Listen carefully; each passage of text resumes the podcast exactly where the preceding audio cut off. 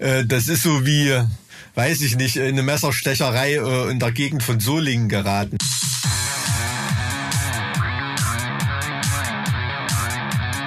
Zart wie Kruppstahl. Mit Mike und Alex. Ich mach gleich mal an, weil ich glaube, ich bin nicht richtig gut drauf. Nicht, dass wir hier irgendwas irgendwas verdaddeln. Ich hab's, äh, ich hab's auch schon gestartet. Let's start a fire. Ich habe hier gute, ähm, gute Internetrate heute. Da kannst du dir einen Grünkohl zwischen meinen Zehen so in, in HD angucken. Let's start a fire. Ja, so Schleimgrün ein bisschen. Finde ich gut, passt gut zu deinem Pullover. Also farblich wieder perfekt abgestimmt heute. Würdest du Leuten erzählen, wenn sie was zwischen den Zähnen haben? Auf jeden Fall. Aber ich bin, was sowas angeht, auch grundsätzlich ungehobelt. Das geht noch, aber ich sage auch andere Sachen. Weil ich finde, es ist notwendig, dass die Leute einfach Bescheid wissen, wenn sie scheiße aussehen. Auch wenn es der Bundespräsident ist, wenn er dir gerade das Verdienstkreuz überreicht oder so. habe ich da groß, habe ich da groß Zeit darüber zu sprechen? Ich weiß nicht. Es muss natürlich dann ein Moment sein, wo ich dann was sagen darf vom hm. Zeremoniell aus gesehen. Hm, ja. ja, gut, ja, das ist klar. Ich finde auch immer, dass das so eine Sache von, von Respekt ist, jemanden so nicht rumlaufen zu lassen. Ne? Und ähm, ich glaube, es ist immer noch viel unangenehmer, wenn derjenige abends dann im Spiegel oder diejenige äh, dann denkt, ach du Scheiße. Es haben alle gesehen. Alle. Und, und du willst jetzt darauf anspielen, dass es irgendetwas gab, das man dir, bevor du auf die Bühne gegangen bist, bei eurer äh, Kurztour sozusagen äh, nicht gesagt hat und was dich ganz toll geärgert Ey, du hat, Alex, wenn es darum geht, dann durfte ich mich gar nicht auf die Bühne lassen. wenn da also jetzt das Defizit bewertet werden sollte, ob es in der, in der Gesamtschau dann bühnenwürdig ist, dann äh, bin ich nicht mehr dabei, glaube ich. Äh. Es war schon irgendwie ein bisschen süß, der Anblick.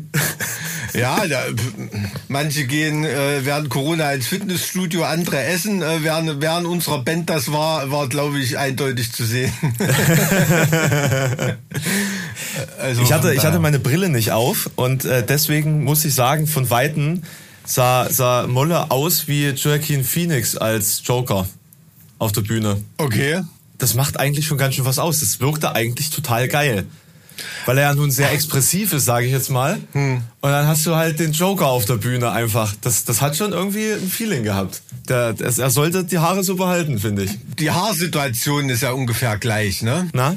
So, ja, ja, das stimmt schon. Also Joaquin Phoenix ist, glaube ich, ein bisschen, ähm, also vom körperlichen her war der da noch, noch hagerer irgendwie. Ne? Ja, aber, der hat sich natürlich auch ganz anders bewegt, klar, aber irgendwie so den Eindruck hat's schon gemacht für mich. Kann, kann, ich, kann ich nachvollziehen, ja. Der Molle ist auch ein bisschen größer, aber also so eine Mischung, weiß nicht, so eine Mischung aus. Also wenn Joker Hochspringer wäre vielleicht oder so. Es ist Wahnsinn, was das für eine Rolle spielt, dass unser Sänger jetzt lange Haare hat oder längere Haare hat. Ne? Der ist ja noch auf dem, auf dem Weg dahin.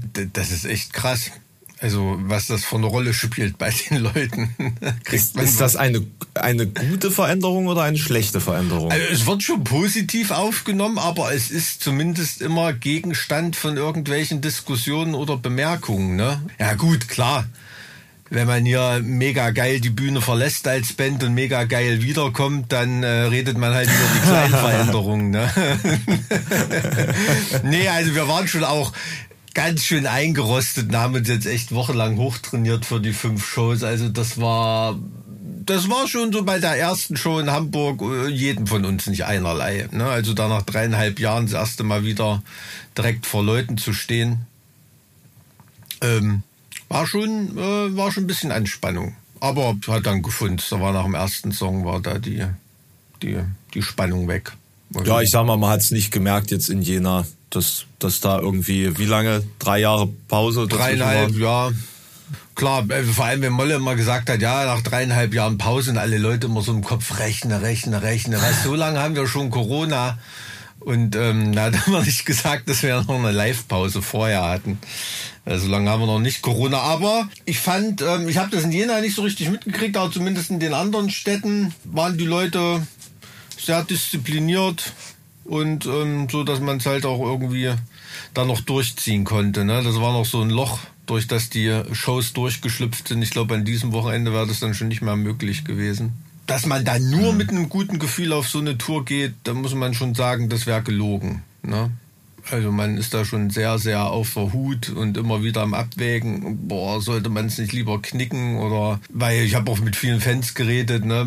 Es sind viele auch zu der Show gekommen, weil sie sich einfach nicht entgehen lassen wollten, obwohl sie sich jetzt nicht so wirklich wohl gefühlt haben. Ja. Ne? Das muss man Ja. schon sagen. Und ob man dann Ja. die Leute dann irgendwo reintreibt, was sie nicht wollen, das muss man schon echt miteinander, miteinander abwägen. Aber so nach der Show waren alle schon glücklich und, und ähm, wie gesagt, war alles im legalen Rahmen, aber ob es eben als moralisch vertretbar ist oder so, muss man halt immer noch, immer noch abwägen. Ne? Ja, das war, war schon ein bisschen Gamble. Also ich muss auch sagen, ich war dann in der Situation, fiel es mir dann doch erstmal echt schwer, mich mich fallen zu lassen, sage ich jetzt mal. Ja, ja, zumal, ja. zumal relativ schnell ziemlich viele Leute zu mir kamen, die übrigens auch bedauert haben, dass dieser Podcast so lange eine Pause gemacht hat. Also das können wir, können wir ganz kurz Ich hoffe, du hast alle Schuld auf mich geschoben, denn du hast da ja wirklich keine Schuld dran. Selbstverständlich. Ich habe auch immer ausgedrückt, dass ich zu dieser Show gehe, um dir in den Arsch zu treten, dass du gefälligst dich mal wieder zusammenreißt und diesen Podcast weiterführst. Also das habe ich wortwörtlich so gesagt, falls da mal was zu dir kommt. Äh, es ist tatsächlich so ausgedrückt worden. Völlig recht, also völlig zu Recht. ähm, aber es ist ja nicht so, dass ich da hier jetzt aus Jux und Dollerei, ne? Ich lag ja ganz schön da nieder mit einer üblen, üblen Mittelohrentzündung und vorher einen schönen Atemwegsinfekt. Richtig doll, wo man auch mal, mal äh, Blut dabei hat, wenn man äh, mal kurz hustet. Uh, Äh, das ist bei einer ganz üblen Bronchitis kommt das vor. Ja, ich war da auch völlig... Äh, dann so gedacht Tuberkulose. Ja, herzlich so, ja, na, weißt du, also dann noch so ein Hobby-Hypochonder wie ich, ne? Mhm. Ähm, aber das war, war, also jetzt nicht hier, ne, dass ich hier einen Blutsturz hatte, wie, wie der alte Schiller oder irgendwie sowas, das nicht, aber wenn man da mal so seine Exkremente examiniert im Taschentuch, ne? Also ist das auch Exkremente, Schleim, wenn man hustet? Ja, ne? Nee, das sind Sekrete. Das sind Sekrete, ah ja, okay. Ähm, Du hast Exkremente gehustet, alles klar fürs Protokoll. Gibt es auch, dass sowas mal oben rauskommt, aber das ist dann schon nicht mehr so gut, glaube ich. ähm, naja, auf, auf jeden Fall, ähm, ja, war ich da wirklich, also echt, so hatte ich vier Wochen damit zu tun. Und als die Mittelohrentzündung weg war, habe ich dann trotzdem zwei Wochen danach noch nicht so richtig gehört. Also, Also man kann abschließend sagen, es ist schön wieder, dass, dass man sich mal wieder sieht. Ne? Ja. Sei es auf der Bühne oder Ja. sei es jetzt hier in diesem Podcast. Ich habe es ein bisschen vermisst. Ich hoffe, unsere Zuhörer und Zuhörerinnen auch. Ja. Und ich muss sagen, unseren Zuhörern, der hat zur Feier des Tages heute echt mal ein elegantes Hemd angezogen. Ja, ich habe zwar keine Hose an, aber das, ja, das spielt ja keine Also, weil Rolle. sonst ist es immer relativ schwer, dich so im, im Zoom-Bild äh, vom, vom Hintergrund flimmern des Tapetenmusters abzuheben fürs Auge, aber heute Sagte der im Bundeswehrpulli. weiß, weiß, äh, äh, ist das, ich glaub, du, ich glaube, das ist äh, belgische Armee. Aber also es Ah. ist keine Flagge dran, aber ich glaube vom Modell her, ich weiß es nicht. Ähm, den hatte ich mir eigentlich mal gekauft, äh, weil ich einen coolen Ballthrower Aufnäher hatte. Na, Den habe ich bis jetzt noch nicht geschafft drauf zu machen. Ja, auf jeden Fall halt äh, schon ein bisschen gefühlt getarnt. Aber es ist interessant, ich gucke mir gerade deinen Hintergrund so ein bisschen an und habe schon viele äh, Sachen festgestellt. Zum Beispiel, dass du scheinbar keine Ahnung von Sprühdosen hast, weil du nämlich Belten kaufst. Das ist, das ist das Regal von einer Frau, meiner Bastelliese. Oder warte mal, sind das Molotovs? Dann habe ich nichts gesagt. Ich sehe. Nee, das, nee, da steht irgendwas mit B. Ah, dann ist es Belten. Okay, nee, also das, also kann ich hier an dieser Stelle als jemand, der mal in einem Sprühdosenladen gearbeitet hat, kann ich das nicht empfehlen. Oh, okay. Was ist da, was ist daran schlimm? Also Ja, ist nicht so, Belten- so toll. Nee, die sind einfach nicht so gut. Also Preis-Leistungs-Verhältnis ist einfach nicht gut. Da habe ich, also ich habe noch nie mal, habe ich schon mal mit einer Sprühdose gearbeitet? Nee, ich glaube nicht. Die, die Belten kriegst du viel in, in, äh, in Baumärkten und so. Und da sind dann die Preise noch mal krasser und äh, Ich glaube, ich habe einmal in meinem Leben eine, eine Sprühdose schwarzen Lack gekauft, als ich ans Auto von meinem Vater eine riesen Schramme gemacht hatte. Aber mein Ausbesserungsversuch hat da auch nicht, ist auch nicht wirklich gutiert worden. ähm, ja, ich dachte, aber er hat es natürlich. aber, aber was was viel viel, viel ähm, äh, interessanter ist, sind die ganzen Star Wars Lego Sets, die Mike da auf seinem Schrank Ach, stehen das, hat. nee, das sind äh, Star Wars Weihnachtskalender Ach, der letzten noch Jahre. spezifischer. Noch der letzten spezifischer. Jahre. Ja, die kriege ich immer geschenkt, aber die mache ich natürlich nicht auf. Und äh, Wow. ist halt Sammlergold, ne? Ich wollte ich wollte gerade sagen, ne, da ist wieder der Sammlungsstudent.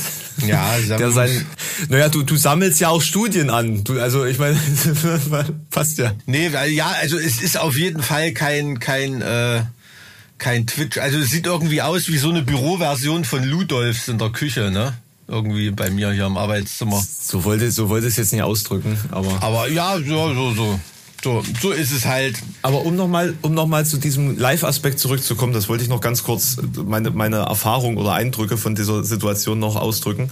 Also mir, mir fiel das relativ schwer und ich habe so richtig gemerkt, so die ersten vier Songs waren es, glaube ich, habe ich echt gefremdelt. Die Leute, es waren halt auch viele Leute da, es war sehr eng natürlich, also es war eine ganz normale Konzertsituation, wie sie halt vor, vor Corona auch war. Also ich habe halt wirklich, ich habe echt Endzeit gebraucht, um drin zu sein. So, also da musste schon das schwere Geschütz aufgefahren werden. Das ist aber äh, tatsächlich ein Grund, warum wir Endzeit auch so weit vorne gespielt haben, weil wir uns auch, weil wir auch nicht wussten und das war dann so ein Punkt, wo wir sagten, okay, dann, wenn es bis dahin nicht geklappt hat, dann noch Endzeit und wenn dann dort nichts ist, dann setzen wir uns auf Barhocker oder so.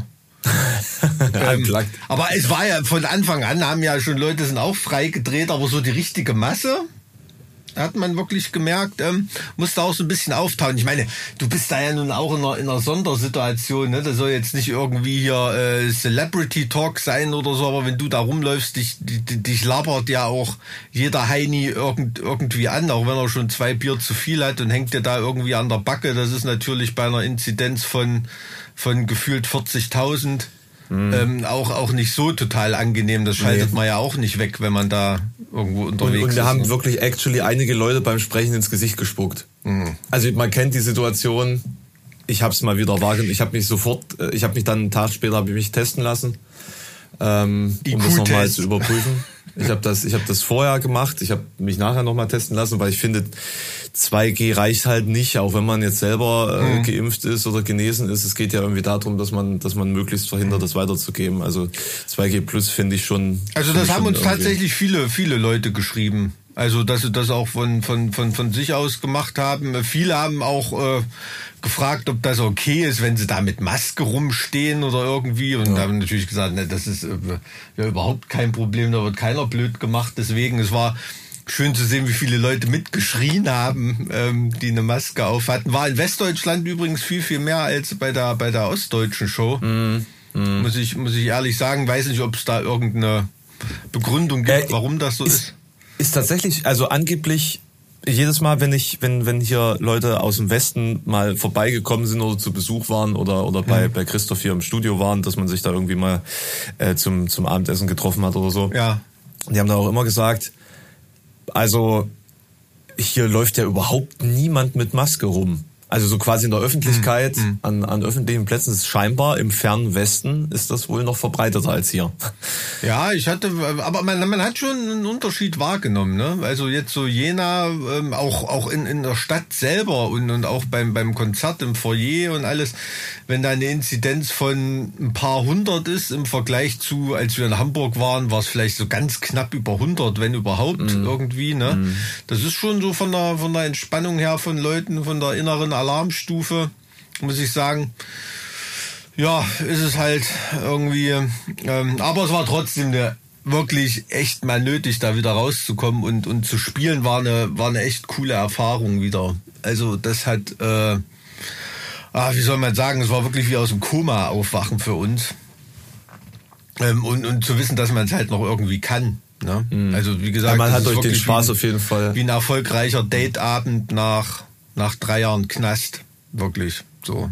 Also war, hat, hat, hat, schon, hat schon Spaß gemacht. Und bin mal gespannt, jetzt am Wochenende wollte ich eventuell zum Keep It True Rising Festival mal fahren, weil da Blind Guardian Atlantic Codex spielen. Ähm, The Blind Guardian spielen auf dem Keep It True?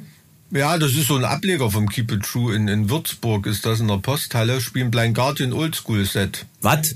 Ja, mein Lieber, da, da zuckt's dich ein bisschen, gell? Mich nämlich auch. Uh. Und das ist auch 2G Plus, die Veranstaltung, finde ich schon. Also in so einer Situation wie jetzt finde ich das voll vernünftig, weil wenn man wirklich nach dem aktuellen wissenschaftlichen Stand gehen will, müssen Geimpfte auch getestet sein. Ne? Da beißt die Maus keinen Faden ab. Also ah, ich glaube beim Keep It True, da habe ich bestimmt Hausverbot. Meinst du? Na, bestimmt. ja gut, das spielt in deiner Gedankenwelt gar keine Rolle, dass du dir da jetzt normal eine Karte bestellen würdest und hingehen. Ne? Was heißt denn das? Machst du das etwa? Ja. Also Aha. Also ich, ich kenne von aus dem, also jetzt bewusst kenne ich aus dem Keep It True von den Leuten, die jetzt hier so, sag ich mal, mit einem Gott Backstage Pass oder so, aus von dem Level kenne ich gar, gar niemanden bewusst. Ja, aber wenn du es wüsstest, wär's, wen du anquatschen könntest, jetzt tu nicht so. Kann, kann sein beim Keep It True. Kann schon sein. Würde ich also jetzt nicht wegen, müsste ich mal, weiß nicht, käme man drauf an. Ich überlege mal, man, also oft, ähm, was es auch wert ist, zu supporten oder ja, nicht. Bei, na, bei kleinen Sachen ist das ja, ist das ja komplett was anderes. Das hm. ist ja klar. Hm.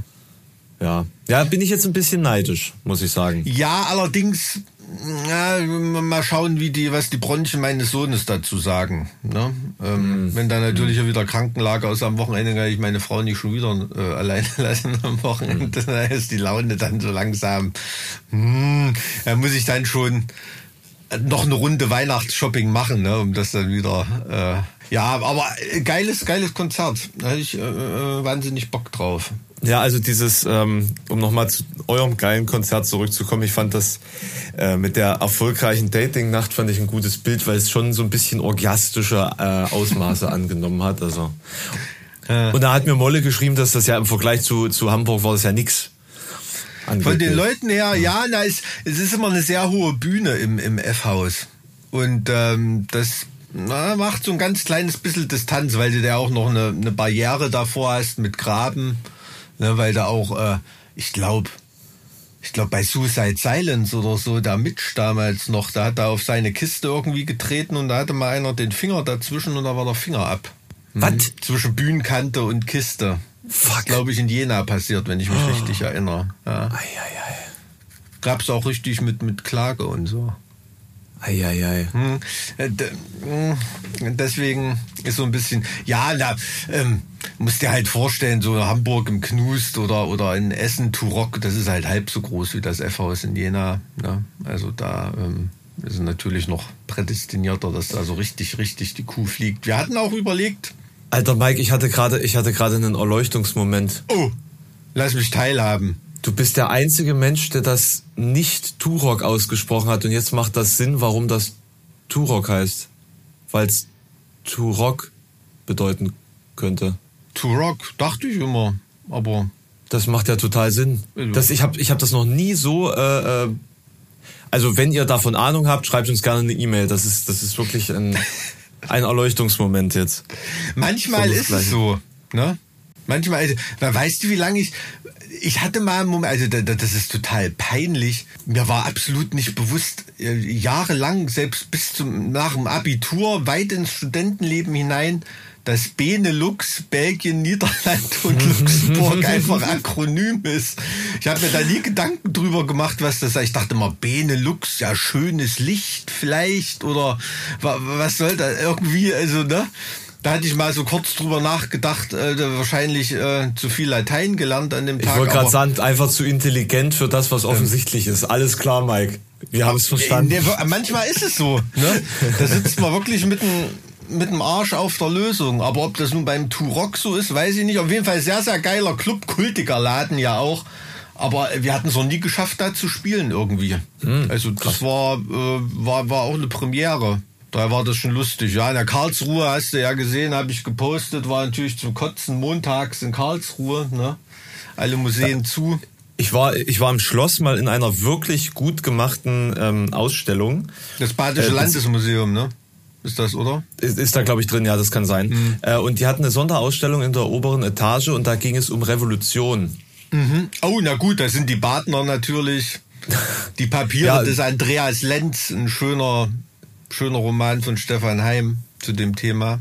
Ich überlege jetzt gerade, wo das Hambacher Schloss ist. Das ist aber nicht in Baden, ne? Das ist, das ist noch nicht. Pfalz, glaube ich. Mhm. Auf jeden Fall, auf jeden Fall war das wirklich eine eine ziemlich geile, ähm, eine ziemlich geile Ausstellung. Die haben Barrikaden in das Schloss gebaut quasi. Also sie haben wirklich richtige Barrikaden gebaut Aha. und den, den, den Gang durch die Ausstellung quasi durch die Barrikaden geführt. Und äh, es waren sozusagen Stationen eines Sozialexperiments. Oh, äh, warst, ja. warst du Teil des Experiments ja. dann? ja, man war Teil des Experiments und äh, hat dann sozusagen für sich ähm, die Dynamik einer Gesellschaft quasi so so experimentell herausgefunden. Ich krieg's jetzt nicht mehr ganz so zusammen. Es, vielleicht kennst du das Experiment. Nee. Ähm, es, es geht, ne, ich versuche kurz zu erklären. Vielleicht vielleicht hast du schon mal davon gehört. Es geht darum, ähm, man soll sich einfach vorstellen, es gibt ein Pooldeck auf einem Luxuskreuzfahrtschiff. Ja. Mit einer gewissen Anzahl von Liegen, die Frage ist jetzt, wie werden die Ligen verteilt? Wer darf wo welche Ligen benutzen? Ähm, und wie definiert das sozusagen die Gesellschaft derer auf dem Pooldeck? So. Aha. Äh, und, und darüber haben die dann sozusagen so ein Sozialexperiment äh, gemacht und ähm, äh, innerhalb der, der Schritte dann eben erklärt, was verschiedene Gesellschaftssysteme und äh, Entwicklung, wie die zu, sozusagen zur Revolution führen und wo Revolution mhm. gut ist oder schlecht ist. Und also ich krieg's nicht mehr ganz zusammen, aber es war ganz großartig. Mhm. Ähm, und am Ende des, des Moment. Sonst ist bei mir immer die Sirene. Also wenn ihr jetzt wie immer in unserem Podcast eine Sirene gehört habt, die ist diesmal nicht bei mir am Fenster vorbeigefahren, sondern bei Alex. Das ist schon die zweite heute. Das ist oh. hartes Pflaster. hartes Pflaster in Halle. Äh, genau, ich krieg's leider nicht mehr zusammen, aber das, das Geile ist, dass du am Ende des, ähm, der Ausstellung dich sogar eingeordnet hast in eine der Gruppen. Also was, was ja. du für eine politische Agenda sozusagen bevorzugen würdest auf diesem Schiff. Und da hast du eine richtige Karte bekommen, wo dann drauf stand, was du bist, was du machst und was so deine Ziele sind. Das mhm. war, das war faszinierend. Also ähm, ah, okay. Sehr, sehr pädagogisch wertvoll war die Ausstellung. Das ähm, ist museumspädagogisch natürlich aus dem Allzweckkoffer, ne? Also die Museum als das die Ausstellung als Schiff konzipieren, das ist immer so ein so ein Ding, das wird gern mal gemacht, weil Nee, nee, war nicht als Schiff konzipiert, das war nur ein Gedankenspiel. Also das war nur ein Teil so. dieser Ausstellung. Genau. Ach so, ja, weil ich, ich erinnere mich zum Beispiel in Dresden im Hygienemuseum gab es mal eine Ausstellung zum Thema Reichtum. Das war auch wie so ein Kreuzfahrtschiff, was du irgendwie begehst. Ähm, die MS Reichtum war das, glaube ich, oder so. Und ähm, da hast du so ganz verschiedene Fakten über Reichtum und, und, und was weiß ich, auch so ganz, ganz skurrile Sachen. Da muss es irgendwie mal einen Typ gegeben haben, der hat eine, eine App programmiert, die hat nur, der einzige Zweck war, die hat so einen bestimmten Bildschirm auf deinem Handy der, gemacht. Die hat einfach was gekostet.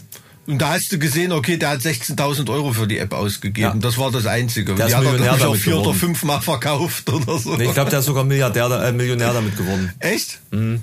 War, war aber war total interessant, auch die ganzen Fakten und so weiter. Mhm. Ähm, ja, wie gesagt, wir müssen auch mal zusammen auf Ausstellung gehen. Das wird sich nicht vermeiden lassen. Also ich war ja, als wir in Essen gespielt haben, war ich im Museum Volkwang das habe ich gesehen. Das, da war ich ein bisschen neidisch. Das sah sehr, sehr gut aus. Das ist ein richtig, richtig cooles, äh, ähm, cool gemachtes Museum. Also war, war natürlich auch nicht viel los. Also nicht zu, sind ja nicht zu viele kulturschaffende Bürger vor den Füßen rumgestolpert irgendwie. Also war, war jetzt auch nicht so, so, so total spannende Sonderausstellung. Deshalb konnte man sich mal so die, na, sage ich mal, den normalen Museumsbestand irgendwie angucken, ne? weil es ist ja auch immer oft ein bisschen schade, dass in Museen, wenn Sonderausstellungen sind, guckt man sich natürlich das unbedingt an, weil das andere kann man ja irgendwann noch mal sehen.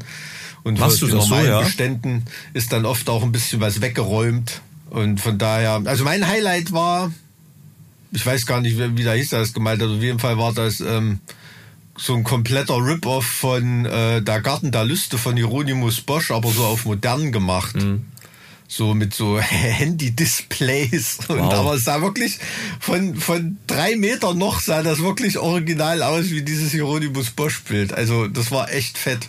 Da gibt's auf ähm, Amazon Prime, glaube ich, gerade eine Dokumentation über Hieronymus Bosch, also beziehungsweise über seinen, seinen Stil. Hm. Also, da gibt's tatsächlich, tatsächlich neuerdings eine Serie über äh, quasi die kunsthistorische äh, Analyse von Meisterwerken. Wer auch Krass. immer das guckt, ich weiß es nicht, das scheint tatsächlich nur eine kleine Zielgruppe zu, geben zu können. Ich meine, ich kann mir das nicht vorstellen. Und da gibt es einen sehr ähm, interessante, äh, einen interessanten Teil über Hieronymus Bosch, nämlich im Zuge einer Ausstellung, die in seinem äh, Herkunftsort, also Bosch, ähm, hm. Durchgeführt werden sollte. Und die Kuratoren und Kuratorinnen sind quasi in der ganzen Welt unterwegs, um die wohl 25 verbleibenden Hieronymus Bosch Werke zusammenzusammeln. Hm, hm, beziehungsweise auch mal herauszufinden, ob das wirklich alles Hieronymus Bosch ist oder nicht. Weil da viele Sachen äh, sind zum Beispiel auf Holztafeln entstanden. Und wenn du die sozusagen das Holz analysierst, dann kommst du da teilweise zu, äh, also ich, ich habe es noch nicht zu Ende geschaut, deswegen weiß ich nicht, was das äh, endgültige hm. Ergebnis zu diesem einen Werk war. Das Holz war halt theoretisch jünger als das Todes, der Todestafel mhm. von Hieronymus Bosch. Mhm. Also schwierig.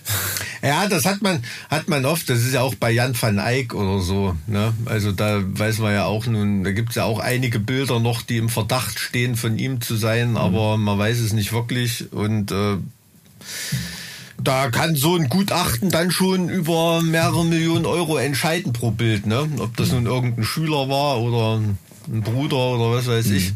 Ich, ähm, ich finde ich find das, ähm, also ich finde Bosch einfach deswegen so faszinierend, weil er so modern wirkt und das, obwohl da, das ist das ist ja der totale Wahnsinn. Ne, also wenn du dir das, wenn du das das erste Mal in deinem Leben so ein Bild anguckst, dann denkst du, keine Ahnung, das muss maximal Dali-Ära sein oder so, ne? mhm. ne? Die, die, die Komposition und wie, wie technisch äh, manche Gebilde und Strukturen irgendwie wirken. Und wenn du dir das im Detail anschaust, sind das wirklich alles nur Sachen aus dem Mittelalter, die in irgendwie in einer völlig futuristischen Weise zusammengefügt ja. sind zu, zu, ich habe keine Ahnung, was der geraucht hat, der Typ, im Ernst. Also das, das muss, muss völlig, also so dieses Bild vom Mittelalter, wo schlimme Kräuter im Brot waren und man mhm. auch eher irgendwelchen Sud getrunken hat, statt das verpestete Wasser. Mhm. ähm, das erfüllt da, glaube ich, erfüllt da, glaube ich, richtig. Also das ist ja auch das Faszinierende, was ihn bis heute, bis heute zu den Leuten trägt. Ne? Also dieses, dieses unvorstellbare Maß an Leid, was der sich vorgestellt hat, was da in der Hölle herrschen muss. Und also das ist schon mega beeindruckend, mega beeindruckend. Aber es gibt ein paar so Maler. Also wenn du zum Beispiel El Greco anschaust, mhm.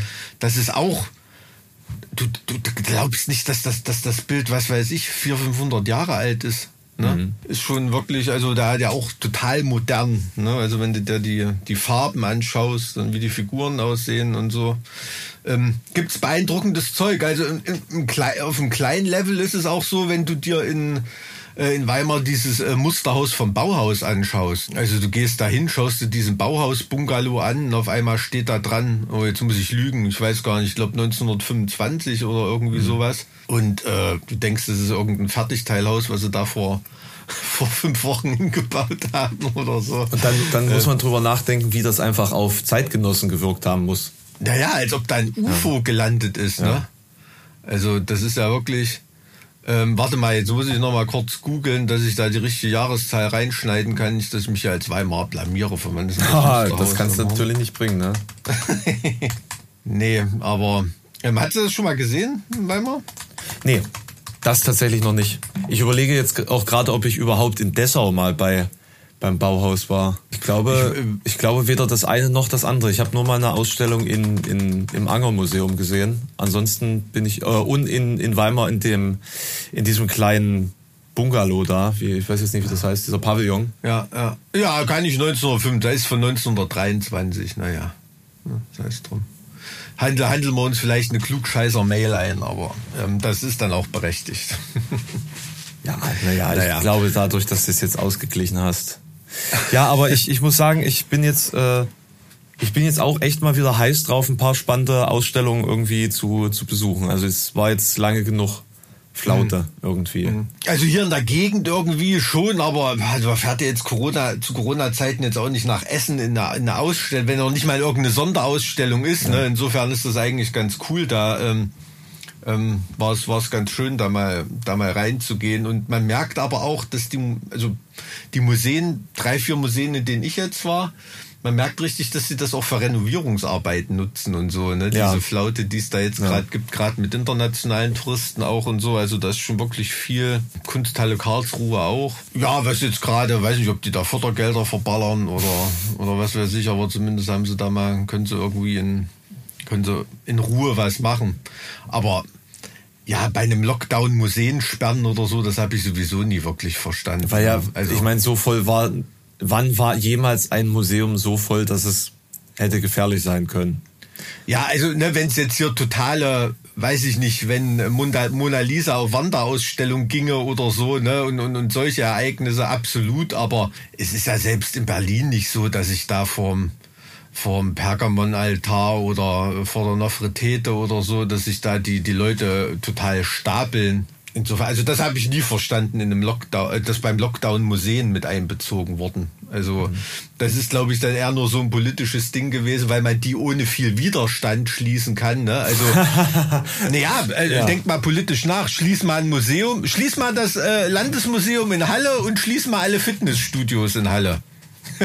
da kannst du aber wissen, was die Volksseele am, am ehesten zum Kochen bringt. Äh, ist schon klar, denke ich. Ne? Also das ist dann eher so wieder politikermäßig. Ja, Museen werden natürlich auch geschlossen, bla bla bla, hat man keinen großen Lobbywiderstand und, und Arschlecken und man kann so tun, als ob man was gemacht hat. Ne? Unser, unser ehemaliger Oberbürgermeister, der hat jetzt auch richtig Scheiße am Schuh, ne? Also jetzt, jetzt kriegen Ah, wir hier der Impfheini oder was? Ja, ja, der kriegt jetzt, äh, der Wiegand kriegt jetzt äh, eins nach dem anderen alle seine seine Verfehlung jetzt nach wie vor, wo wir jahrelang alle drauf gewartet haben, wann kommt es endlich mal raus. Scheinbar ist es jetzt endlich soweit. Das ist, weil wir es vorhin von Revolutionen hatten. Also der, der Professor hier, mit dem ich diesen DDR-Podcast gemacht habe, die paar Folgen, ähm, der hat auch einen total interessanten Satz gesagt. Also der, der eigentlich schon jedem bewusst ist, aber der war mir so ganz klar nicht. Der hat gesagt, Revolution schlägt eigentlich immer erst los, wenn die Tyrannei und die Unterdrückung nicht am größten ist. Ne, Oder die sondern- Macht der Unterdrücker nicht am größten ist. oder die, ja, ja, so, so, so ungefähr. Ja, ich weiß nicht, wie er sich genau ausgedrückt hat. Ähm, ist das ein Zitat von irgendjemandem oder? Nö, ich habe jetzt nur gerade logisch drüber nachgedacht, weil im Endeffekt ist ja auch das Maß der Tyrannei ein Maß der Machtausübung irgendwie und du du äh, und und also ich glaube gehört zu haben, dass das zumindest von anderen Wissenschaftlern auch so wahrgenommen wird, dass erst in den Momenten, wo bemerkbar wird, aha, die Macht ist am bröckeln, beziehungsweise es gibt halt äh, für die für die für die Machthaber mehrere Fronten oder so, die sich öffnen, dass dann der der Moment zum Losschlagen ähm, gesehen wird sozusagen. Ja, das ist also so interessant, ne? Da bin ich mal so im Kopf für mich durchgegangen, so die Situation, die ich da kenne. Äh, aus der Geschichte, am eigenen Erleben war, habe ich ja nur 89 mitgemacht, zum Glück. Da ist das absolut so. Und, ähm, ähm, und dieses Ausmaß der Tyrannei, ähm, ich glaube, das korreliert mit der Macht schon in einem, in einem gewissen Maße, aber auch so, dass wenn die Macht schon nicht mehr so groß ist, dass der Tyrannei schon nochmal gesteigert wird und Terror. Also so diese, diese allerletzten Abwehrhandlungen von einem, von einem, von einem Tyrannenregime, die sind dann schon noch be besonders terroristisch dem, dem, dem auch Volk wieder wahr, auch wieder wahr. Den, den der Revolution gegenüber. Ne? Wenn man zum Beispiel jetzt drängt, dran denkt, äh, damals die Securitate in Rumänien oder so. Ich meine, ist ja im Ostblock die Revolution nicht überall irgendwie total glatt gelaufen. Ne? Apropos Ostblock, Ostblock. Wenn wir jetzt hier gerade über Terrorregime äh, reden, dann müssen wir ja zwangsläufig nach Belarus gucken. Also auch, ich meine, natürlich aus humanitärer Sicht eine Katastrophe, was da gerade passiert. Ja, absolut. Aber wenn du das geopolitisch betrachtest, ist es ja noch erschreckender, ne? Also mal ganz lakonisch gesagt, ich hatte ja gehofft, dass sich äh, die, der nächste große Krieg um Taiwan dreht und nicht schon wieder irgendwas in, in Europa ein Ziel sein wird, aber tja, scheiße, Weißrussland. Ja, na gut, Weißrussland ist halt so ein Ding, da habe ich noch so ein bisschen dürfen, aber es ist ja nicht so, dass, da, dass Putin den Lukaschenko mag. Ne? Also da werden ihn am liebsten ja selber los, nur hat Aber halt der, der, der annektiert doch jetzt gerade Weißrussland, so wie es scheint. Ja, gut, also rein, rein faktisch ist, ist das ja, ist das ja sowieso so, dass der da keinen Zucker mehr macht ohne Putin irgendwie. Also ich glaube, von einer akuten Kriegsgefahr her oder so ist das, was so in der Nähe ist, eher Ukraine schon noch, schon noch, äh, schon noch schlimmer. Ne? Also was da gerade auch für Spielchen gemacht werden. An der weißrussischen Grenze habe ich natürlich meine Bedenken, ähm, ähm, dass da nicht nur, ähm, da natürlich zweifelsohne, aber dass da nicht nur auf, auf äh, ähm, belorussischer Seite ähm, ähm, Kriegstreiber sind, sondern eben auch, äh, das soll nicht irgendwie verschwörungstheoretisch klingen oder so, aber es ist natürlich absolut denkbar, dass da irgendwie auf ähm, Agenten- und Geheimdienstlevel ähm, bestimmte Angreifer auch mit Waffen ausgestattet werden oder so. Ne? Also auch auf der anderen Seite, auf Flüchtlingsseite, ähm, um mhm. den Konflikt eben noch, noch, noch weiter zu schüren und dort, dort was anzuzetteln. Ne? Also ist, ist schwierig. Also ähm, ist natürlich auch für Polen lenkt es ein Stück weit von einer innenpolitischen Misere ab, ne? vor dem Schuldenfinger, Schuldfinger, der da gerade von der EU immer Richtung Polen gereckt wird. Ähm, interessant, ja. interessant. Meinst du, das eine hat mit dem anderen zu tun? Das ist auch äh, von Konfliktstrukturen ganz oft eine Sache, dass Konflikte nur entstehen, wenn sie beiden Seiten nützen. Also wenn beide gerade in beiderseitig innenpolitisch Druck haben oder irgendwie, dann werden Konflikte geschehen gelassen. Hm. Ne? Also das äh, gibt es auch. Ich sage nicht, dass das in Polen so ist, um, um, um Gottes Willen, aber man sieht es ja auch in der Türkei, wie viele Konfliktherde da ringsrum gerade aufgemacht werden und alles mit, mit Regimes oder äh, äh, Ländern ringsrum, äh, die selber auch äh, in politischen Schulterschluss gebrauchen könnten. Äh, genauso ist das bei Erdogan. Ne? Also die, die äh, türkische Lira rauscht in den Keller, die Wirtschaft ist komplett am Abkacken. Corona macht die Tourismusindustrie kaputt.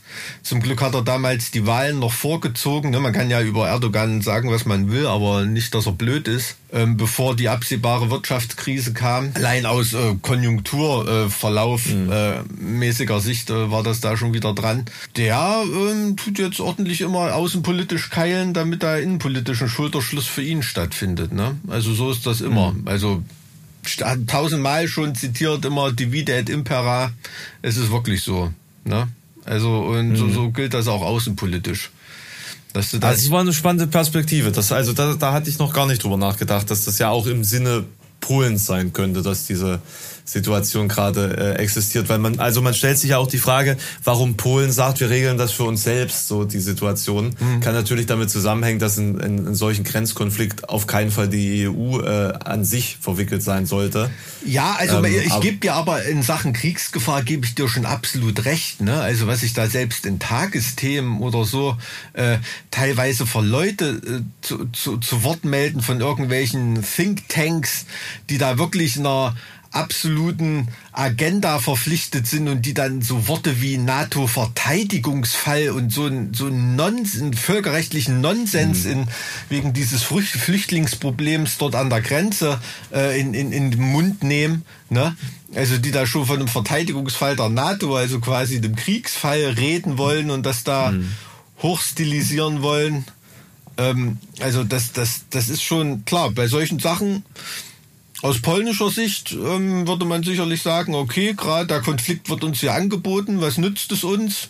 Ähm, machen wir damit oder nicht? Absolut. Ja, das Säbelrasseln wird lauter. Ja, ja, natürlich, klar. Also du, du siehst ja also äh, andere Grenzkonflikte in Italien oder in, in, in Spanien teilweise, die innenpolitisch äh, nicht instrumentalisiert wurden oder so. Äh, Lampedusa in Italien oder was weiß ich, da gibt es genau solche, solche Konfliktherde, ähm, Ausschreitungen und, und, und, und ähm, Kriegspotenziale oder irgendwie, aber davon hörst du hier eben gar nichts, weil es da schon innenpolitisch nicht, nicht hochstilisiert wird, weil es mhm. eben gerade nicht nützt. Also das mhm. ist ja jetzt nichts, nichts Ungewöhnliches, dass du mit, leider ist es nichts Ungewöhnliches, dass du an EU-Außengrenzen mit Flüchtlingen dahingehend Probleme hast, dass deine restriktive Flüchtlingspolitik dazu führt, dass du faktisch bald irgendwann wieder einen Schießbefehl an der Grenze haben wirst. Ne? Das hat man als DDR-Bürger eigentlich gedacht. Man wird das hinter sich haben. Hast du äh, diesen, diesen Beitrag von Böhmermann gesehen zum zweiten Moria? Nee, nee, das habe ich nicht gesehen. Die, die haben auf, äh, ich glaube auf Lesbos, haben die jetzt ein neues Lager errichtet. Nachdem das abgebrannt war, das erst. Äh, das auf Moria war ja abgebrannt und ich glaube auf Lesbos haben die ein neues gebaut. Ja. Oder haben die das auf Moria wieder? Ich glaube, ich glaube nicht. Ich glaube, es war jetzt auf einer anderen Insel. Und das ist einfach optisch ein Ami-Hochsicherheitsknast hm. mit rundum Totalüberwachung und da kommen jetzt sozusagen die, die Flüchtenden rein. Mhm. Und da fragt man sich so, wie, wie ist das überhaupt möglich, dass so eine Art und Weise des Umgangs und vor allen Dingen ist das ja krasserweise eigentlich genau das, was Frau Petri gefordert hat.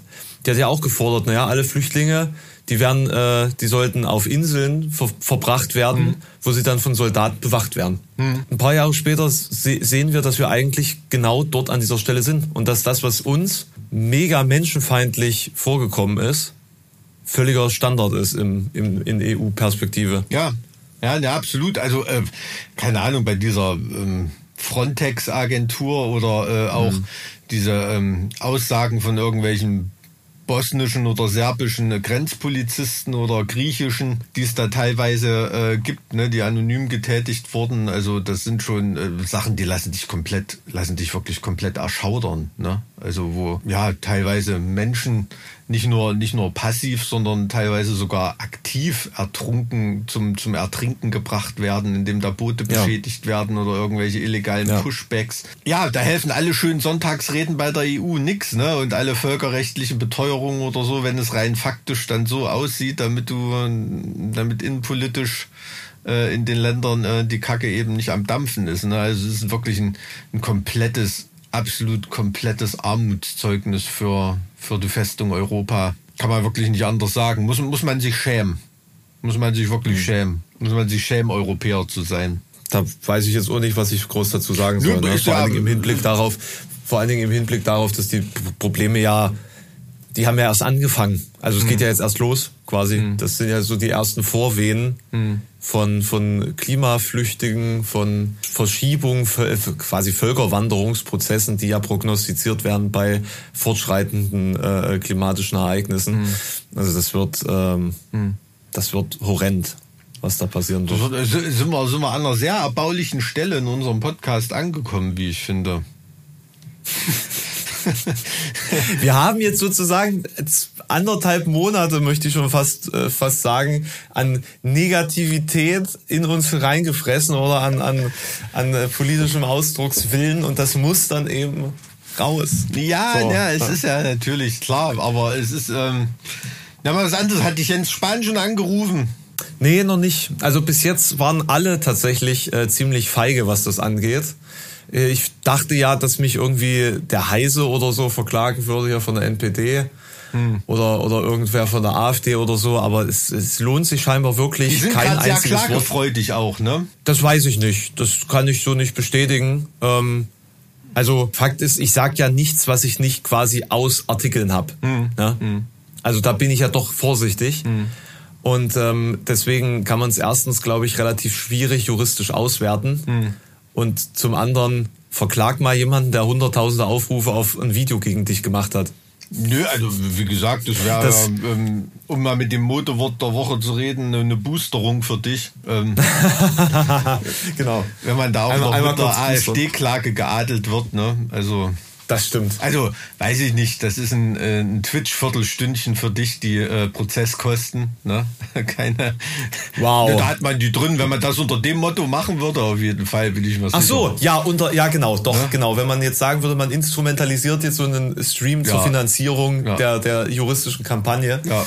Ja, das wäre also. Ja. ja, aber ähm, Jens Spahn ist schon. Der hat. Eklig, der erinnert, der, ne? erinnert sehr, der sehr nur, eklig, das Thema. immer, immer, immer mich an, an irgendwie so ein weiß ich nicht, so einen kranken, kranken Bruder von Quentin Tarantino, so vom Habitus mhm. her irgendwie. Ge geht mir genauso. Ich habe den irgendwie vom, vom Also von wenn Tarantino so einen psychisch echt abgerissenen Typen spielt, so ne, wie bei From Dusk Till Dawn oder sowas, so, da erinnert er mich immer am meisten an Spanien. Ich weiß auch und, nicht. Und davon dann der kranke Bruder. Und davon der kranke Bruder, genau.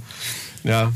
Also ähm, jetzt mal rein ohne, ohne inhaltlich, jetzt mal nur wirklich ganz oberflächlich vom Habitus mhm. ausgehend. Ne? Mhm. Aber ob die Leute am Anfang schon so sind oder ob die so werden?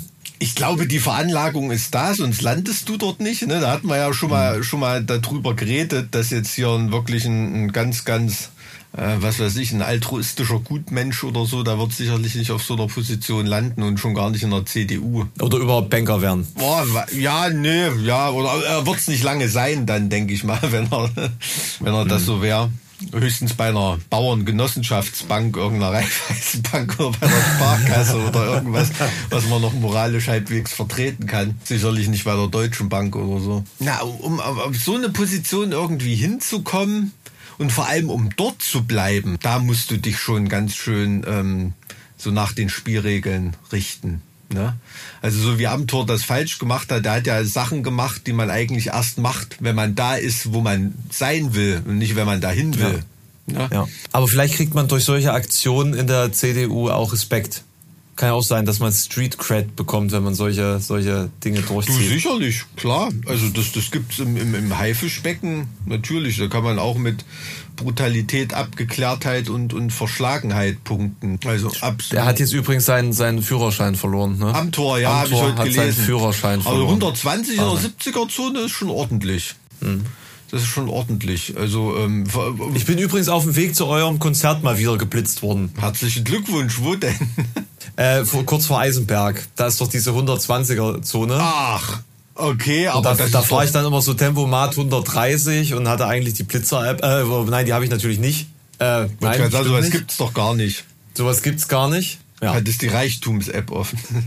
die, genau, ich hatte die Reichtums-App offen und habe mich, äh, die, das ist quasi nur ein Spiegel. Da wird dein, dein hm. Display zum Spiegel. Dann schaust du dich an und denkst dir, ja, hm. so sehen erfolgreiche Menschen aus. Naja, gut, das, aber das, das ist ja, das ist dann so ein Blitzer, wo man denkt, ach, scheiße, 20 Euro, naja. Na, sind es jetzt nicht mehr?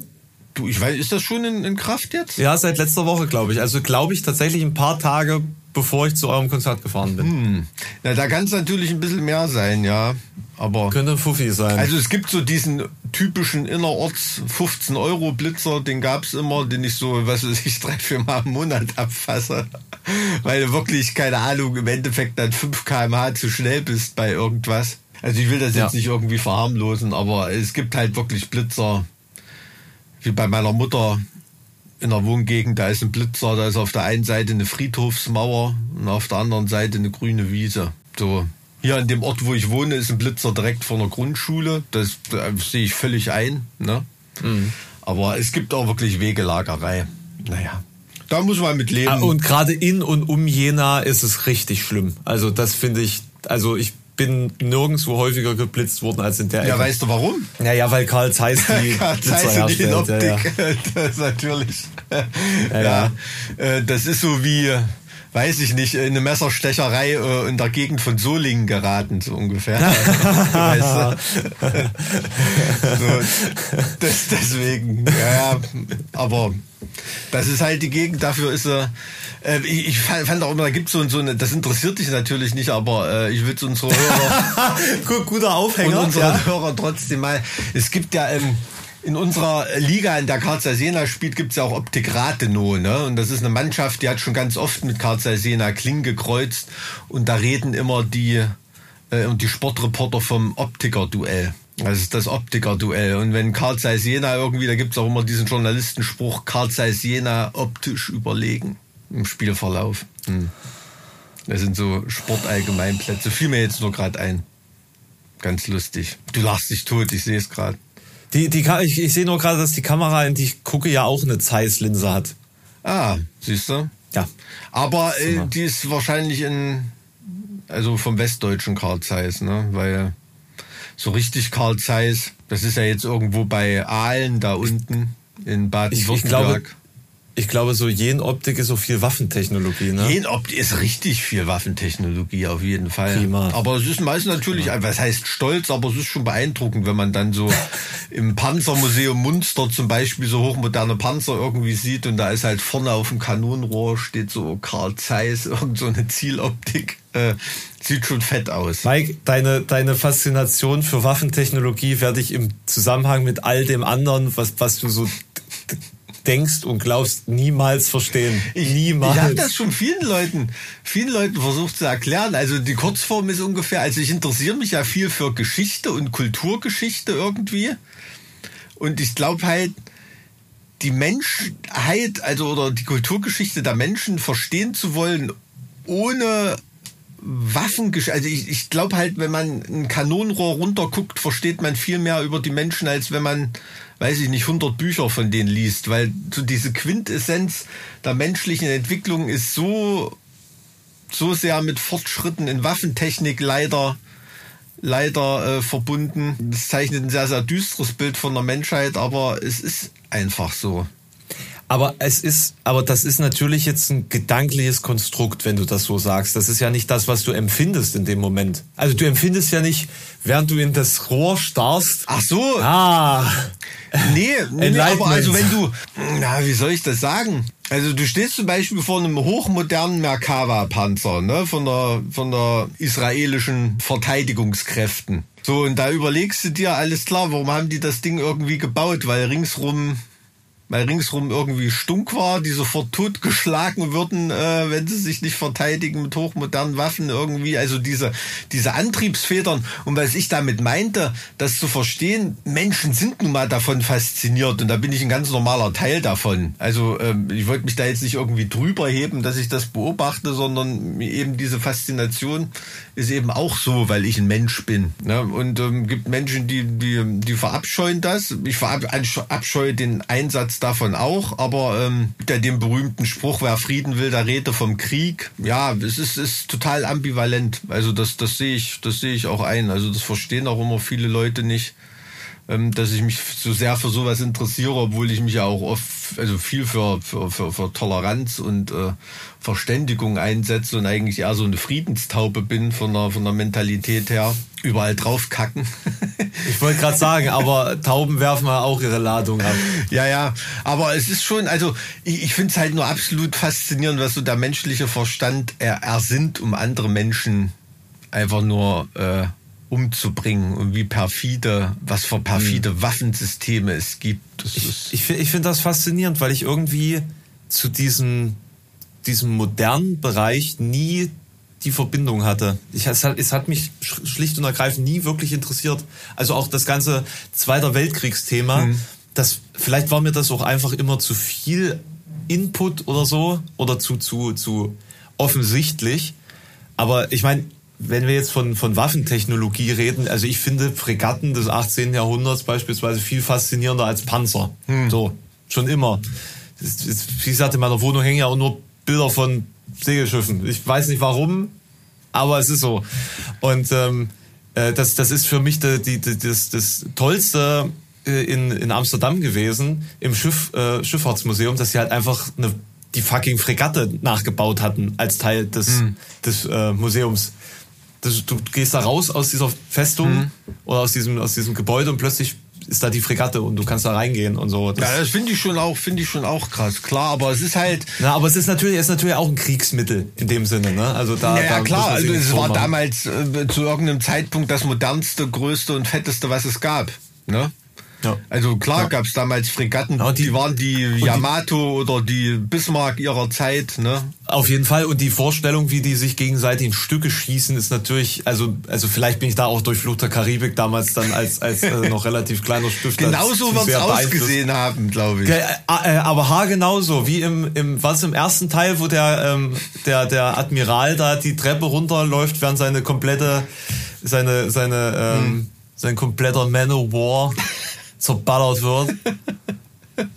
Das, nee, das war krass, ey. Das ist eine der krassesten Szenen der kompletten Filmgeschichte, finde ich. Ja, ja, ist schon, ähm, ist schon fett, aber also wo ich dir recht gebe, ist natürlich, dass mit gerade mit heutzutage mit der modernen Waffentechnik so so die Glorie des einzelnen Kriegers, die äh, geht da natürlich hinter zurück. Also das das muss man schon sagen, so Mann gegen Mann mit einem Schwert oder mit einem Zweihänder durch die Reihen des Gegners sich fräsen. Ich, also ich meine, das ist ja nie passiert. Nee, natürlich also, nicht, aber ist natürlich in der Überlieferung, keine Ahnung, ja, ist, ist, ist was anderes als, weiß ich nicht, der irgendein Kevin Schablonski, der als Drohnenpilot so und so viele Panzer und Leute abgeschossen hat. Das wird, glaube ich, nicht mehr für die Glorie reichen. Mit, ne? mit, dem, mit, dem einen, mit, dem, mit der einen Hand am Joystick, mit der anderen in der Flips-Packung. Ja, quasi so, so stelle ich mir das vor. Irgendwie. das wäre interessant zu wissen, ob die dabei Flips, äh, wie pervers das ist, oder? Ob die dabei Flips mhm. essen dürfen. Aber ich meine nur, so diese Kriegerglorie ist dann schon das gab es im Zweiten Weltkrieg auch noch, dass dann so Leute hochgejubelt wurden. Ne? Hier Flieger als Hartmann bei der, bei der Luftwaffe oder, oder Simu Hye oder wie immer man ihn ausspricht, mhm. diesen finnischen Scharfschützen. Ja. Und sowas, also klar, aber äh, das wird wahrscheinlich dann immer weniger irgendwie werden. Weiß ich nicht, vielleicht gibt es dann irgendwie Medaillen für Tötungsroboter oder ich, ich weiß es nicht. Das hat ja dann auch eigentlich wieder was. Das ist wie, das ist bei das ist halt die Gamification. Da kriegst du dann dein Killstreak pro abgeschossener eigener ja, warum, Drohne. Ja, eben, warum machen die das nicht in irgendeiner virtuellen Arena? Ich meine, das wäre doch eigentlich ein richtig cooler Endzustand, dass da mhm. Russland Russland gegen USA auf irgendeinem ukrainischen Feld ihre zwei Superdrohnen gegeneinander antreten lassen. Die lassen alle Menschen ringsrum in Ruhe, ist alles scheißegal, das Feld kann von mir aus danach atomverstrahlt sein, mhm. mit, bringt riesen Kartoffeln. Ja, in der Ukraine ist ja sowieso sehr viel atomverstrahlt. Also das, nee, aber, aber verstehst du, was ich meine? Also ich glaube, das wäre eigentlich wieder ein Endzustand oder auch das dann auf hoher See, dass dann U-Boot-Drohnen gegen, gegen Fregatten oder Zerstörerdrohnen kämpfen und äh, mhm. die Leute sitzen zu Hause am, am Bildschirm und machen das irgendwie. Klar, da hast du immer noch die Umweltverschmutzung, aber ähm, Fände ich schon mal ein größerer Und das wird dann zu so einem globalen äh, Watch-Event. Da gucken dann alle zu und danach wird dann verkündet, so, ihr seid jetzt unter russischer Herrschaft. genau, jetzt gibt's erstmal wieder drei Jahre die Tutorials in Russisch. Ja, jetzt bitte alle mal wieder Kyrillisch lernen. So. Wäre ja eigentlich so von, äh, vom Verlust an Menschenleben also da würde ich meine Söhne zumindest lieber zur Armee lassen, als, äh, als jetzt im gegenwärtigen Status von einem Panzergrenadier, der dann irgendwelchen Planspielen mit einer Überlebenszeit von Sekunden angesetzt wird. Ne? Das ist halt so das Ding, ne? Also, also das zu wissen, ja. dass du im Zweifelsfall halt einfach, es ist einfach egal, ob du da bist oder nicht. Hm, hm. Das ist halt Krieg. Hm. Ne? Der menschliche Urzustand. Und, aber das, ich wollte das gerade noch mal ansprechen, dieses äh, du wirst dann ja sicherlich auch dieses, weil du jetzt diese Gloria angesprochen hast, du wirst ja aber auch dieses ganz komische, versteckte Gefühl äh, kennen, das einhergeht damit, dass man sich eben diesen, diesen ehrenvollen, in Anführungszeichen, mannhaften Zweikampf vorstellt. Hm. Oder? Hm. Was, wo kommt das her? Ich meine, das ist ja total irrational eigentlich. Das ist Männerkacke. Das ist wirklich ja? Männerkacke. Also ich verstehe auch nicht, also keine Ahnung, zum Beispiel dieses, bei Enemy at the Gates, bei dem Film, dieses Sniper-Duell mhm. oder so, ich weiß nicht, ob weiblich, Weiblichkeit überhaupt in der Lage ist, solche Konflikte so auszutragen. Ne? Also das ähm, will ich positiv sexistisch schon eher als weibliche Tugend ähm, nehme ich, nehme ich das immer wahr, dass das da irgendwie ein bisschen äh, smoother und äh, ja, wie soll ich sagen, nachhaltiger und in die Zukunft Na, dass die Konflikte abläuft. sich nicht auf dass die Konflikte sich nicht auf diesen Punkt zuspitzen, ja. weil quasi vermutlich dann sozusagen ein prototypisch männliches Ding ist, dass man den Clash, hm. diese direkte Konfrontation irgendwie so. Ja, ne, das ist am Ende dann immer, immer Schwanzmessen. Auf jeden Fall. Also das ist wirklich ein Malus, den, den für mich so die, die XY-Kombination mitträgt. Also die, die, die gibt es da wirklich. Also ich bin mir wirklich nicht sicher, ob es so eine Kriegskultur ähm, mit Frauen nur mit Frauen geben würde. Ja, da müsste man, da müsste man jetzt halt historisch zurückschauen zu zu den beispielsweise zu den Königreichen in Kleinasien, die von von Frauen regiert wurden, wo quasi so matriarchalische ähm, ähm, Strukturen bestanden, mhm. ähm, wo wo ja quasi diese diese Legende der Amazonen herkam ursprünglich. Mhm. Mhm. Ne? Also da, da gibt ja Beispiele, aber das waren, also ich glaube gerade in dem Fall waren das auch Krieger. Ähm, Stadtstaaten. Also die waren auch sehr kriegerisch tatsächlich, mhm. glaube ich. Deswegen ja dieser Amazon dieser Amazon, dieser, dieser Amazon-Gedanke. Ja, sonst also weiß ich nicht, also sonst hätten die, die wahrscheinlich in einer, in einer normal geprägten, so wie die menschliche Kultur normal läuft, hätten die sich ja auch nicht als weibliche Machthaber durchsetzen können, sicherlich. Ja, ja, na klar, richtig, klar, klar. Vielleicht wussten sie halt einfach, ne? Kann ja, kann ja sein. Ne? ne also das ist ja wie bei Angela Merkel, die regiert, hat ja auch nicht mit weiblichen Tugenden regiert, ne? Das kann man ja nun wirklich nicht sagen. Ja, die hat dann, wie du vorhin schon sagtest, dann Freundin angestachelt, dann äh, hintenrum äh, Nierenstiche zu verteilen. Aber ähm, ja, das ist irgendwie, Ja, oder wenn dir Jean d'Arc anguckst. Angela sendet ihre Grüße. Stich, stich, stich.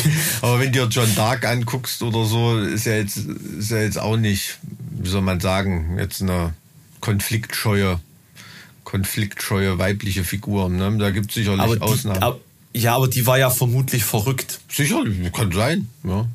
Also, ähm, gibt ja auch neuere Erkenntnisse zu, äh, Und ich meine, Gilles de Rais war ja auch verrückt. Also, die waren ja alle verrückt. Konntest ja auch gar nicht anders sein im Hundertjährigen Krieg. wahrscheinlich. Also, völlig krank, ey, über, überleg dir mal, ich meine, beim Hundertjährigen Krieg war das nochmal anders als beim Dreißigjährigen Krieg, was so die Intensität der Kampfhandlung anging, ne? Aber stell dir mal vor, du lebst in einem Land, das eigentlich, seit deine Eltern auf der Erde sind, ein Schlachtfeld ist. Also, also du kennst keinen Frieden und eigentlich kennen auch deine Eltern keinen Frieden mehr. Und es ist sozusagen ein, ein absolut normaler Zustand, dass Heere aufeinandertreffen, vor und nach den Kämpfen Ortschaften verwüsten, dass Söldner sich einfach mal zwischendurch sagen, ach komm, wir ziehen jetzt mal woanders hin und massakrieren da alles. Äh, Also, dass du quasi in permanenter Bedrohung leben musst, dann kommen ständig irgendwelche Pestwellen. Also, wie, wie absurd ist das? Was ist das für eine Lebens für eine Lebensqualität? Gar keine. Nee. Keine. Nee. Und das ist ja auch nur im, im Nachhinein, ähm, also das ist ja jetzt auch nicht so, dass da die Leute jetzt reihenweise 50 oder 60 Jahre alt geworden sind, ne? Dass die da solche, wie soll man sagen, das als Entwicklung wahrgenommen haben. Das war seit Geburt bis zum Tod für die ein Dauerzustand. Also ich denke mir, denk mir irgendwie oft, wenn du so im, im Mittelalter gelebt hast, deine 30, 40 Jahre irgendwie und dein Leben hat wirklich keinerlei Spuren hinterlassen, wahrscheinlich noch nicht mal in einer eigenen Familiengeschichte, dass da irgendwie eine Chronik oder sowas existiert, weil äh, ja gar keiner schreiben konnte oder irgendwas. Ähm, und, und was es dann eben ausmacht, dass da jemand doch mal an die Oberfläche kommt oder an die in, in der Geschichte, in der Geschichtsschreibung äh, irgendwie landet, ne? wie solche Persönlichkeiten strukturiert sind. Also das sind schon ganz oft irgendwie Leute, die da nicht so ganz klar sind, ne? eben wie Jean d'Arc oder die da eben was ganz Besonderes Naja, haben. die, die, Na klar, die müssen das ja, auch wollen. Ne? Also ich meine, wenn bei dir alles, Ja. wenn, wenn du Knusper bist und bei dir alles läuft irgendwie und du nicht den Drang dazu verspürst, irgendetwas überwältigend Verwegenes zu tun oder über äh, quasi dich freiwillig sozusagen ins, ins, äh, ins Kreuzfeuer zu stellen der, der Ereignisse, dann, dann kommst du da halt auch nicht hin. Und das, das muss ja schon irgendwie angelegt sein in dir, dass du bereit bist dafür. Ja, das stimmt, aber manchmal, wenn es gibt vielleicht auch Leute, die haben haben gar nicht gar nicht so eine Wahl, also wo die Umstände das dann machen, ne? Also ein Stück weit vielleicht unser Christian Drosten, der hat ja auch gedacht, er, er schiebt da eine ruhige Kugel auf den Professorenposten irgendwo. Ähm, und ist dann im Institut und macht seine Forschung. Und auf einmal ist er der wichtigste Wissenschaftler einer ganzen Nation und in einem Wissenschaftlerkanon weltweit von Experten. So, so Armageddon-Style, weißt du, dass da auf einmal irgendwelche Astronomen, die sich mit Kometen oder Asteroiden auskennen, ähm, Aber das ist die, die, die Menschheit retten können. Das ist natürlich Zeitgeschichte. Ne? Die Frage ist, inwieweit das in diesen Geschichtskanon wirklich übergehen wird. Ja, gut, da gebe ich dir recht, ja. Ja, das stimmt. Also insofern ist natürlich fraglich, wie. Also wenn äh, Christian Drosten jetzt der Superwissenschaftler des nächsten Jahrzehnts werden möchte, ähm, dann, äh, dann weiß ich nicht, könnte er vielleicht, wenn er dann noch irgendwas Krasses auf die, also ich glaube, ähm, da ist BioNTech eher in der Richtung. Das ist dann wahrscheinlich eher das Epochale, weil, weil das mit einem mit einem äh, Fortschritt ver, verbunden ist. Ne? Das ist eher so das Einstein-mäßige. Nicht so nicht so sehr die Vorarbeiten, die da äh, äh, jemand anderes geliefert hat. Ja, das stimmt schon. Na, da gebe ich dir recht. Da gebe ich dir recht. Aber Macht, ähm, macht euch ein ja, Kreuzchen gesagt, an dem Punkt. macht- Mike hat mir recht gegeben. Alter, ich bin ganz unten angelangt. Die Krise hat mich milde gemacht. Mürbe, Mürbe. Mürbe, Mürbe gemacht. Ja, aber es gibt auch oft so, also ich lese gerade wieder die, die, die, die Biografie von ähm, Ulrike Meinhoff. Äh, Was heißt denn wieder? Habe ich schon ein paar Mal gelesen. Äh, lieber wütend als traurig Willst du, willst du lernen oder was? Ich will nicht lernen, Nee, habe ich sogar schon einen Song drüber geschrieben. Unser Song Fallen handelt zum Beispiel von Ulrike Meinhoff. Also, äh, nee, also weil, weil da, da beeindruckt mich so besonders, dass die halt wirklich mit ihren Idealen gestartet ist. Ne? Also zweifelsohne, da sind die Leute sich einig gewesen damals. Also eine der talentiertesten Journalistinnen äh, äh der ganzen Republik. Ne? Hm. Irgendwie. Hm. Und die ist halt mit ihren Idealen und Vorsätzen so gestartet und hat halt wirklich an keinem einzigen Punkt einen Kompromiss gemacht. Ne? Mhm. Und das ist krass, das so durch die Biografie zu verfolgen, dass wenn du da an keinem Punkt einen Kompromiss gemacht hast mit den Idealen, mit denen sie gestartet ist, ist er am Ende als Linksterroristin halt ähm, mhm. äh, angekommen. Ne? So eine Art, ja, so eine Art reales Falling Down fast. Ne? Also ähm, ja, nee, erscheint erscheint aber auch logisch, wenn du so sagst, weil wenn man wenn man über einen Miss, Missstand spricht mhm. und den klar benennt und sagt, dass es besser ist, wenn dieser Missstand nicht mehr da wäre, dann wäre es ja nur konsequent, mhm. wenn man den Missstand am Ende des Tages selbst entfernt wenn er sich sonst nicht entfernt. Genau, vor allem so. wenn die Gegner, gegen die du antrittst, auch mit Mord und Totschlag arbeiten. Mhm. Natürlich institutionalisierter äh, und so weiter, aber das ist ja diese, diese wahnwitzige einerseits völlig logische, andererseits in der Konsequenz wahnwitzige äh, Ansicht, ähm, die man da so als, als Terrorist ähm, teilweise mhm. verfolgt. Mhm. Ne? Also wenn du dich dann als als Vorkämpfer siehst. Ja, ja, ne? Also nicht nur als als Verbrecher, ja. so, der der ganz viel Leid verbreitet, sondern als mhm. als notwendige Speerspitze des Widerstands. Genau, Und also der du für dich selbst so legitimierst im Endeffekt dann, ne? Ähm, das ist die eine Faszination, aber die andere ist halt wirklich so in dieser Persönlichkeit selber angelegt. Ne? Gibt ja jetzt auch so mhm. neue, neue Erkenntnisse irgendwie noch, dass sie durch ihre Tumorerkrankung vielleicht irgend so einen Persönlichkeitsdrift gehabt hat. Also die hat einen Hirntumor. Mhm so, solche Sachen. Also ist schon interessant, aber die war schon, hat schon eine besondere Rolle gespielt. Na, RAF war nicht so, ein, so, ein, so narzisstisch, egozentrisch wie die anderen, sondern eher so ein bisschen anders gestrickt. Eine ganz, ganz, ganz interessante äh, Person. Also und äh, Biografie auch ohne diese RAF irgendwie zu glorifizieren oder so, äh, kann man sich wirklich durchlesen. Also ist echt, echt interessant. Aber da habe ich auch so drüber nachgedacht, na, dass so jemand dann mal nach außen tritt, inwieweit ist das in der eigenen Persönlichkeit, da muss man schon ja, man oft Deformationen haben, ne? Mhm. Oder, oder irgendwelche Ab Abnormitäten, um, mhm. um, um, um so irgendwann mal in, nach außen in, in, die, in die Geschichte zu treten. Ne? Sei es durch schrecklich oder sei es durch Glorie oder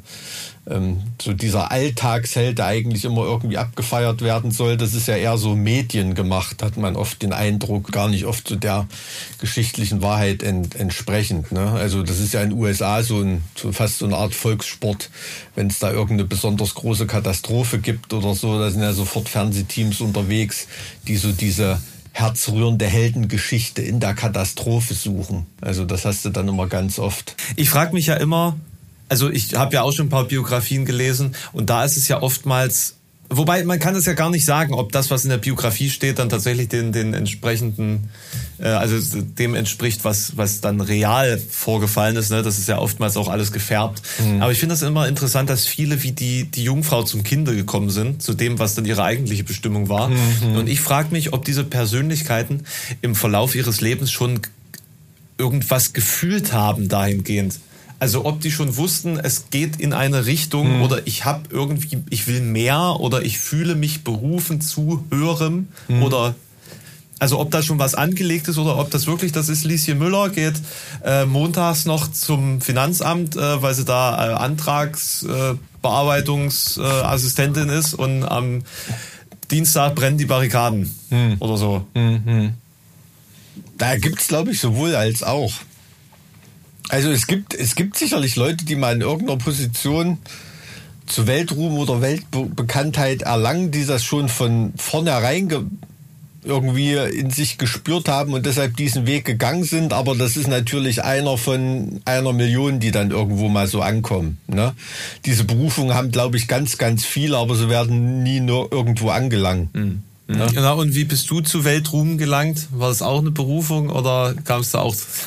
Worin habe hab ich denn Weltruhm? Also vielleicht meine Linsensuppe, die solltest du mal probieren, die ist Weltklasse. Uh. Du hast mich noch nie auf eine Linsensuppe eingeladen. Würde ich mal machen. Also, äh, weil Linsensuppe ist mein Lieblingsessen und deshalb koche ich die entsprechend auch oft selber. Ähm, allerdings die von meiner Mutter ist natürlich mein Lieblingsessen, nicht meine eigene. Ansonsten, ja, wir reden ja hier jetzt von, von komplett anderen Leveln. Ne? Also das, das meine ich jetzt, also ich rede jetzt von dem Level Juri Gagarin oder sowas. Ne? Das, eher sowas, nicht, äh, nicht äh, mit 90er Metalcore in Thüringen. Aber schöne äh, historische Perspektive, die wir heute entwickelt haben. Ja, das stimmt. Ne? Okay. Obwohl wir so lange nicht mehr miteinander geredet haben und es einen Haufen Aktuelles gäbe, hat uns das eher wieder so einen historischen Schwenk ge gegeben. Ich weiß nicht, ob, also was das jetzt über uns aussagt oder so, aber ich hoffe, es hat zumindest äh, äh, Spaß gemacht zuzuhören und ähm, die, das Interesse jetzt wieder äh, öfter unsere Stimmen zu vernehmen ist äh, dementsprechend wieder gesteigert worden, denn wir werden das jetzt mal wieder öfter wagen. Auf jeden Fall, na klar. Dann äh, danke für deine Zeit, Mike. Danke für eure Zeit. Hat mich sehr gefreut. Vielen Dank. Mach's gut. Ne? Eine schöne Woche. Äh, viel Erfolg mit den neuen Video und Projekten. Bin gespannt. Bis dann. Tschüss. Ciao. Mike hat mir recht gegeben.